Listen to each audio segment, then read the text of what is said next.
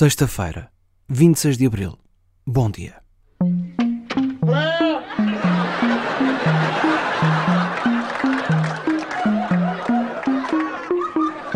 Praticamente durante uma década, entre os anos 80 e os anos 90, os norte-americanos como que viveram na casa do Huxtable.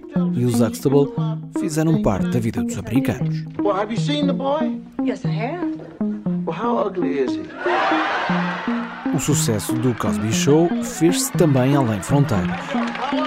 Assim como a queda em desgraça da figura paternal da América teve ondas de choque em todo o mundo. Good afternoon. I'm David Muir. We're coming on the air at this hour because there is breaking news in Bill Cosby's sexual assault retrial. There has been a verdict. The comedian, now 80, has been found guilty on all counts. Bill Cosby tinha 80 anos e estava quase cego quando, aos olhos da América e do mundo, um tribunal da Pensilvânia o deu como culpado de vários crimes de natureza sexual contra Andrea Constant.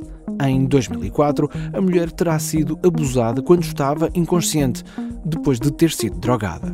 Andrea é um nome e um rosto no meio de muitas. Sobre o ator e comediante recaem suspeitas de ter alegadamente abusado de dezenas de mulheres entre os anos 60 e os anos 2000. O princípio do fim de Bill Cosby começou a 26 de abril de 2018. He'd been accused of drugging and assaulting a woman at his Philadelphia home. Again, guilty. All counts. Moments ago, that panel of seven men and five women, after deliberating for 14 hours, came back with the verdict guilty on all three counts. Foi há exatamente um ano que esta condenação aconteceu, mas não deu por isso, porque depois desta condenação judicial já surgiram muitas outras condenações públicas e muito mediáticas, com algumas das maiores referências do mundo do espetáculo envolvidas.